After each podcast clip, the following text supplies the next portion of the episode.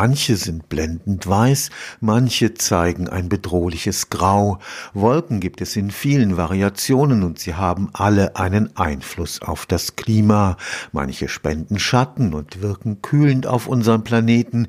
Wie eine wärmende Bettdecke dagegen verhindern andere die Abkühlung in kalten Winternächten.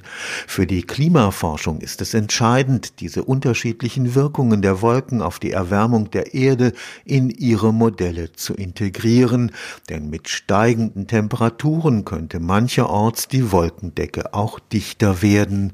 Am Karlsruher Institut für Technologie wurde jetzt ein internationaler Forschungsverbund ins Leben gerufen, der die Wolken nach allen Regeln der Kunst vermessen wird. Die Klimaerwärmung könnte durch vermehrte Wolkenbildung eine verhängnisvolle, sich selbst verstärkende Spirale in Gang setzen und auf diese Weise die Erwärmung weiter beschleunigen. Die gängigsten Klimamodelle sagen voraus, dass die Wolkenbildung in einer Art und Weise beeinflusst wird, dass diese die Erde wahrscheinlich noch weiter erwärmen.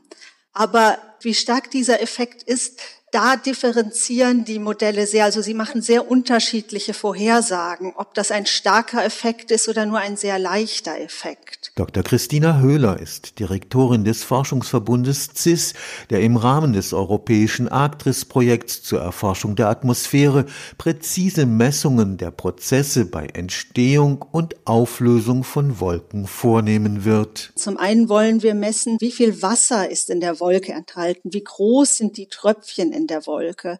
Und dann auch, wie dicht sind diese Wolken, also wie viele Partikel sind da, sind das Tröpfchen oder Eispartikel? Und auch, wie setzt sich das Wolkenwasser zusammen? Und unser Schwerpunkt ist die Messung der sogenannten eisbildenden Partikel. Das sind die Aerosole, die in den Wolken die Umwandlung von unterkühltem Wasser zu Eis bewirken und oft damit zu Niederschlag der Wolke führen. Dafür muss man Sonden und Messgeräte dorthin bringen, wo die Wolken entstehen. Wir werden jetzt viele Observatorien ansprechen, die auf Bergen sich befinden oder auch in niedrig gelegenen Gegenden, wo viele Wolken sich einfach aus geografischen Gegebenheiten bilden. Und da sollen dann Langzeitmessungen stattfinden der anderen Seite wollen wir auch mobile Messungen fördern, zum Beispiel mit Drohnen oder Ballons oder auch irgendwann mal von Flugzeugen aus. Ohne kleinste Staubpartikel, sogenannte Aerosole, an denen Feuchtigkeit kondensieren kann, bilden sich keine Wolken. Die bedrohlich steigenden Temperaturen des Planeten werden auch hier zu Veränderungen führen. Zum einen kann es sein, dass zum Beispiel aus Gletschergebieten, die jetzt abschmelzen, wieder Partikel freigesetzt werden, die da gefangen waren und ein anderes Klima kann natürlich auch andere Biopartikel in die Atmosphäre entlassen. Das ist etwas, was wir momentan noch nicht wissen und was wir auch durch diese Langzeitbeobachtungen in Actris weiter erforschen wollen. Die Messung der eisbildenden Partikel stellt dabei eine besondere Herausforderung dar. Das ist noch eine relativ neue Wissenschaft, diese eisbildenden Partikel zu messen. Wir arbeiten mit Kollegen und Partnern daran, Messgeräte zu entwickeln, die wirklich auf den Stationen eingesetzt werden können und so Mini-Wolken erzeugen erzeugen, dauerhaft oder immer periodisch solche Miniwolken zu erzeugen und wir dann wirklich Konzentration der eisbildenden Partikel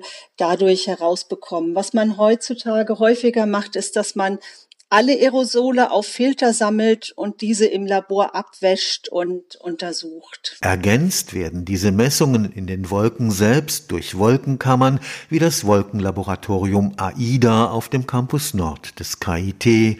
Im Rahmen des Forschungsprojekts wird jetzt eine zweite Wolkenkammer gebaut werden. In den Laboratorien kann man natürlich künstliche Atmosphären ganz gezielt einstellen. Das heißt, wir wissen ganz genau, was wir in den Wolkenkammern Jahren haben, welche Temperatur wir haben, welchen Wassergehalt wir haben, welche Aerosole wir haben. Da kann man zum einen grundlegende Untersuchungen machen, dass man besser versteht, welche Prozesse eine Rolle spielen bei der Wolkenbildung.